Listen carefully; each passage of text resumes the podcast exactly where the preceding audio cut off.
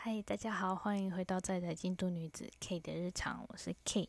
那大家呃两个礼拜不好久不见了，对，因为其实我本来想要在 Golden Week 上传的，结果因为太懒了，所以就 没有上传。那今天就想要跟大家分享一下跟外国人谈恋爱的一些事情。那我个人经验的话呢是。上大学之前，我从来没有交过男朋友，对，就是单身了二十年吧。然后上大学，好不容易交了第一任男朋友，然后到现在也有在持续交往。因为我跟他，啊，简称 Y 先生好了。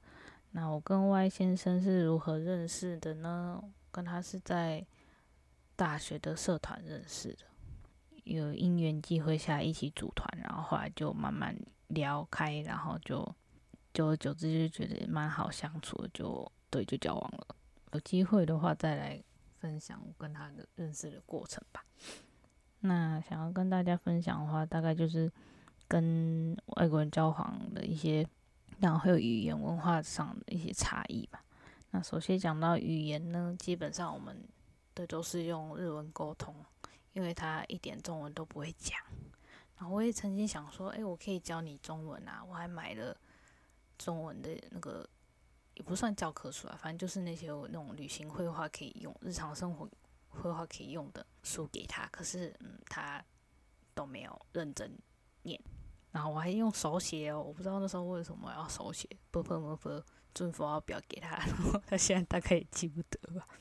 因为基本上他就是只会，他会有中文就是你好。谢谢，还有什么好吃吧？对，然后因为说真的，跟外国人交往的话，我觉得语言其实不一定说你一定要讲的跟他们一样那么流畅，当然不能跟他们比。对，所以就是基本上文法，其实他们也不不要太错的太离谱，他们也不会在意。然后常常其实有时候，尤其当时。觉得最累的时候就是吵架的时候吧，因为一定吵不过他，所以后来有时候吵架我都会就不想讲话。其实有时候还想说，干脆用中文回他哦，可是想讲话也没有意义。所以其实就是语言的话吧，就是只要到可以对话，可以跟一般日本人绘画程度的话，我觉得其实就没有太大的困难。就是如果说你想要交日本的男朋友或者日本女朋友的话，然后嗯，还有另外一点就是看他是哪里人吧。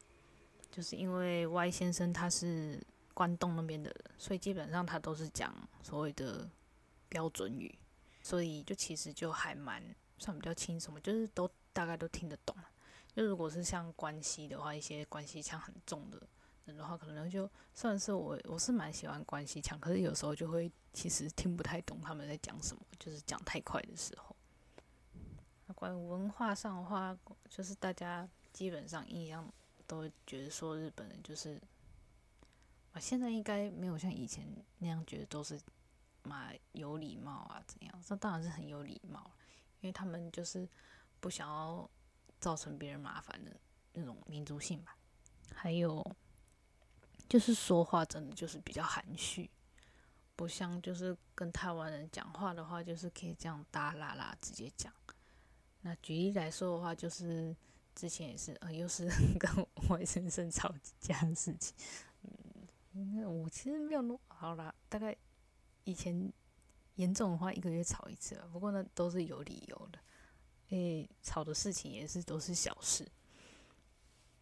那我跟他吵的呢，就是好像就是一开始交往的时候吧，就是有时候我讲话会讲太直接，然后他觉得他有点受伤。可是我觉得我这个人其实平常讲话没有那么直，我已经算是很含蓄，就是我不会直接就是用那种重伤人的字眼去去跟人家吵架了，通常。因为我自己觉得我我其实也不太喜欢跟人家吵架，可是那时候就是他觉得我讲的太直了，导致现在其实有时候吵架，反而会觉得很累的，就是我不能讲太直，可是我又要把我的想法表达给他，而且要用日文讲，其实是真的非常累的一件事情，对吧？这一点就觉得跟外国人交往的时候，文化上的差异就是会有一点。一点点辛苦啦。还有另外一件事情，就是好像是对，有一天是关讲到煮菜的事情。这点我应该是算是我家的事情，因为我家其实我妈以前很喜欢很常煮，就是所谓的日式凉面。然后我们的日式凉面呢，后来我才知道，其实我我家的日式凉面其实是有点偏近他们。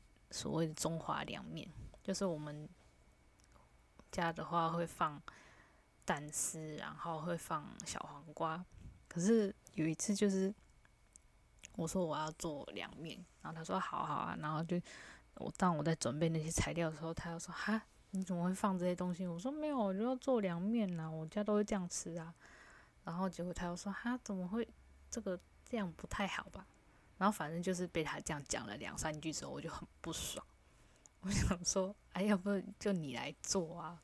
因为我其实是没差，想说只要可以吃就好，反正管他是怎样，又不是很难吃的东西。可是他就是觉得，就是当我已经做好，端到桌上都已经要开动的时候，然后他还是在那边谁谁掉，然后那时候我就爆炸。对，那可是当然后来还是有。讲就是有和好，就是哦，原来就是这是我们对于凉面的认知的不同吧？觉得你后来你想想那个吵的，那次吵架真的有点白痴。另外还有的就是不一样的地方，就是嗯，说价值观嘛。可是严格上来说，价值观就算同一个国家，大家价值观也会不同。所以这是应该算是个例外吧。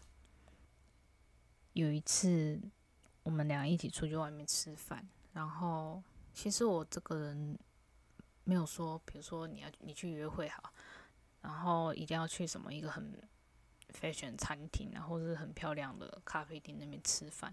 我其实没有意我其实麦当劳那些、肯德基我完全 OK，而且那个时候我们都还是学生，所以我当然也不想。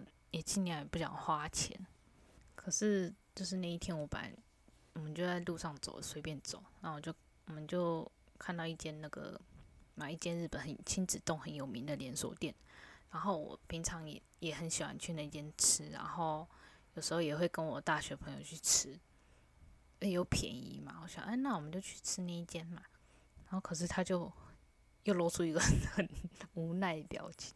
我不知道该怎么讲，反正他就是说，嗯，明明就很多店可以选，然后为什么一定要选这一间呢？可是那时候刚好就是我已经肚子很饿，然后时间也是比较晚，我想说，哎，反正就随便打发又没有关系。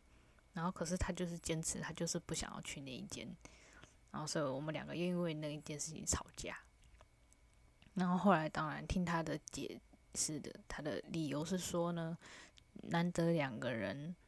就是一起出来，他就想说要吃比较好一点，不要吃那种随随便便。可是就是我觉得那不是随随便便啊，就像在台湾去吃夜市什么，去路边摊吃，我完全也 OK 啊。可是他好像就是嗯不太能接受吧？